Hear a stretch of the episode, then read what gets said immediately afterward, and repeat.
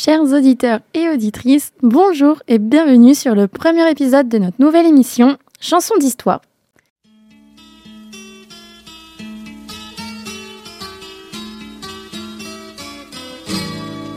This is the largest group of people ever assembled in one place. I have a dream. Je m'excuse de le faire devant cette assemblée presque exclusivement composée d'hommes. Ich bin ein Berliner.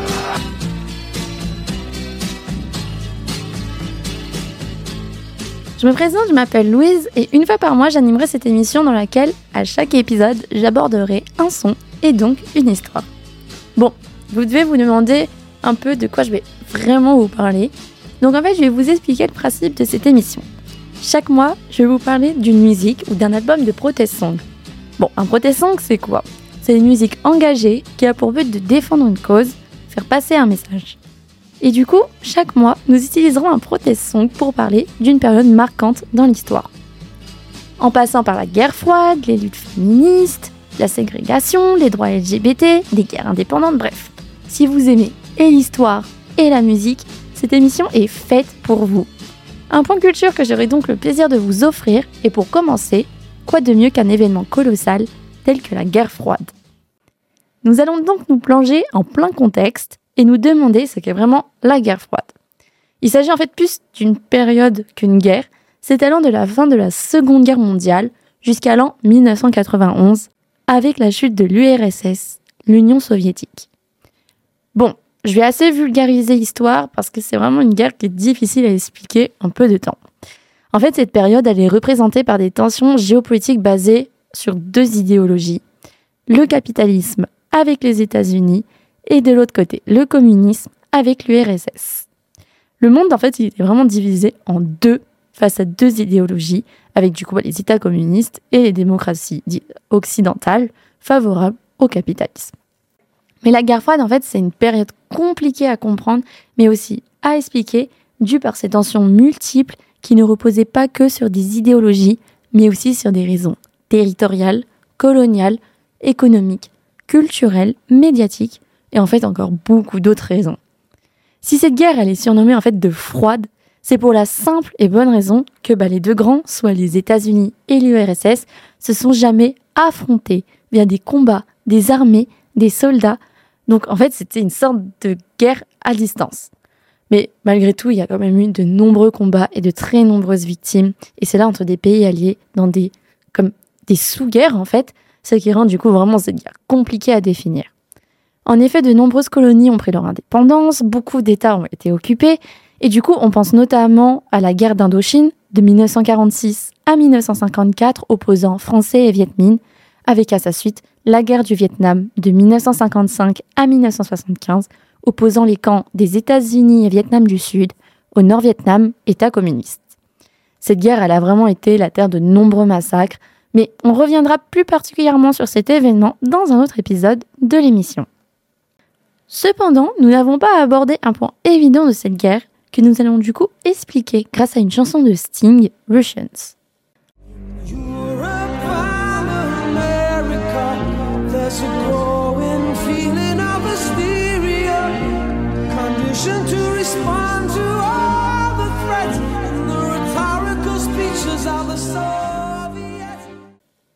Cette musique s'appuie en toute évidence sur une caractéristique de la guerre froide, la course à l'armement nucléaire entre l'URSS et les États-Unis. Cette période de tension était en fait une période de crainte, de dissuasion, de propagande et tout cela en fait autour de l'arme atomique. Les deux grands ne se sont en vain jamais directement affrontés pour ne pas déclencher justement une guerre nucléaire qui aurait, sans aucun doute, été à l'origine d'une fin du monde. Mais leurs populations respectives étaient confrontées du coup à une crainte imminente d'une attaque nucléaire, mais aussi bah, une crainte de l'ennemi, une peur de l'ennemi et de son idéologie, et c'est vraiment ce qu'on va constater avec la chanson de Sting. Vous connaissez sûrement le groupe des années 70-80, The Police, premier grand boys band de l'histoire, avec leurs tubes tels que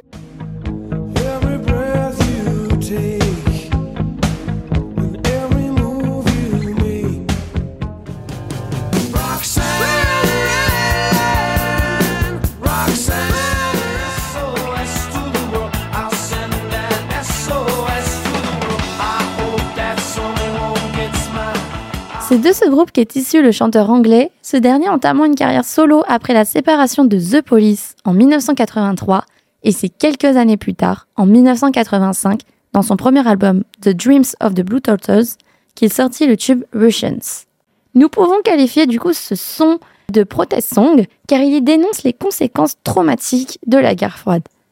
Pour l'histoire, dans une interview, Sting avait confié l'origine de cette chanson et ses motivations à faire passer un message de protestation. Pour l'histoire, du coup, en regardant un soir très tard la télévision avec un camarade de l'université, mais en fait, ils réussirent tous deux à capter l'antenne de la télévision russe où étaient visionnés à cette heure-ci des dessins animés pour enfants, que le chanteur qualifia de très bienveillant, soigné et vraiment porteur d'amour. Et en fait, en plein contexte de guerre, Sting se fait juste la réflexion que bah, le pays ennemi, lui aussi, il aimait ses enfants, les protégeait, comme les États-Unis le faisaient avec ses propres enfants. Du coup, pourquoi cette guerre si les deux grandes puissances, bah, au final, elles veulent juste protéger et rassurer leur peuple? Sting porte donc un discours d'espoir et d'humanisme dans les paroles de sa musique, s'adressant directement au chef d'État des puissances.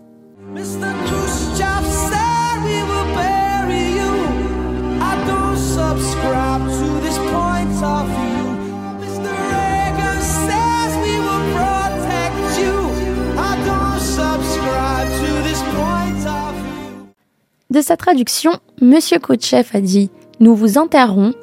Je ne souscris pas à ce point de vue. Monsieur Reagan a dit Nous vous protégerons. Je ne souscris pas à ce point de vue. Dans ses paroles, il dit distinctement qu'il ne partage pas le point de vue et de Khrouchtchev et de Reagan, se positionnant ainsi juste contre les tensions, contre l'ensemble des politiques menées, mais notamment des politiques nucléaires.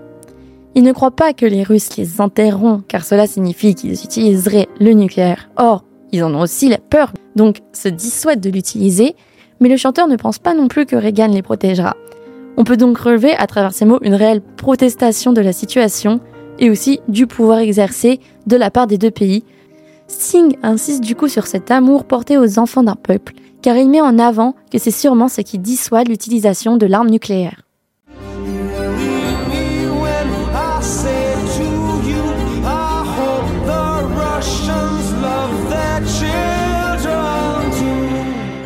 Croyez-moi quand je vous le dis, j'espère que les Russes aiment aussi leurs enfants. Il essaye là de convaincre les Américains qui auraient écouté cette musique de le croire que les Russes aiment aussi leurs enfants, du moins qu'ils l'espèrent, et donc de retirer cette image de l'ennemi absolu qui en vain est comme eux.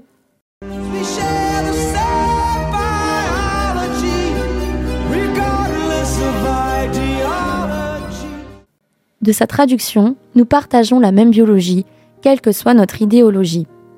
Là encore, la protestation est clairement affichée en luttant contre la propagande, les idées reçues, mais aussi la peur de l'autre.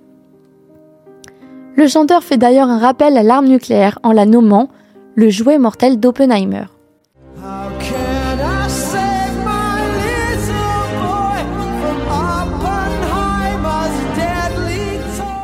Comment puis-je sauver mon petit garçon du jouet mortel d'Oppenheimer? Nous ignorons si Little Boy dans la chanson signifie seulement petit garçon ou si Sting fait un rappel aussi supplémentaire à l'arme atomique d'Hiroshima, car la bombe était nommée Little Boy. Petit clin d'œil d'ailleurs au film de Christopher Nolan sorti cet été, biographie de Robert Oppenheimer et la conception de l'arme atomique pendant la Seconde Guerre mondiale. Robert Oppenheimer est considéré comme le père de cette arme. Et attention spoiler, mais à la fin du film, le physicien dit à Einstein qu'il pense d'ailleurs avoir créé ce qui peut détruire le monde. We thought we might start a chain reaction that would destroy the entire world. Sting conclut finalement Russians sur ces mots What might save us, me and you, is if the Russians love their children too. de sa traduction, mais ce qui pourrait nous sauver, toi et moi, c'est si les Russes aiment aussi leurs enfants. L'idée principale de sa musique est donc que ce qui pourrait sauver le monde d'une attaque nucléaire est l'amour qu'un État porte à son peuple, à ses enfants, et dans le cas présent, le chanteur l'espère pour l'URSS. Petite anecdote pour conclure cette chronique, en faisant quelques recherches sur internet, j'ai trouvé qu'en fait sur le clip vidéo de Russians, au tout début du clip, avant que la musique commence en fait, on peut entendre en arrière-plan comme des bruits d'ondes Et en vain, il s'agit des communications extraites de la mission Apollo-Soyuz, première mission spatiale liant URSS et États-Unis en 1975. Car oui, il ne faut pas l'oublier, la guerre froide a pris aussi une dimension d'espionnage, d'action secrète et de conquête spatiale, avec notamment Gagarine, premier homme dans l'espace, mais aussi les missions Apollo avec le premier homme sur la Lune, Neil Armstrong. Je vous remercie d'avoir écouté ce premier épisode de Chansons d'Histoire. Nous nous retrouverons donc le mois prochain pour cette fois parler non pas d'une musique, mais d'un album d'un artiste américain que l'on surnomme The Boss, autour donc d'un album consacré et un événement ayant marqué un tournant dans notre monde. Bon, je vous en dis pas plus, on se dit à bientôt, et j'espère que ce premier épisode vous a plu.